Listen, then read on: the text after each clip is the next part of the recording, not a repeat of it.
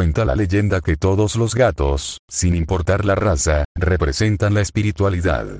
Cuando un gato siente un espíritu en tu casa, lo primero que hace es seguirlo para descubrir sus intenciones, hacen todo lo posible para cuidar lo que está allí, más allá.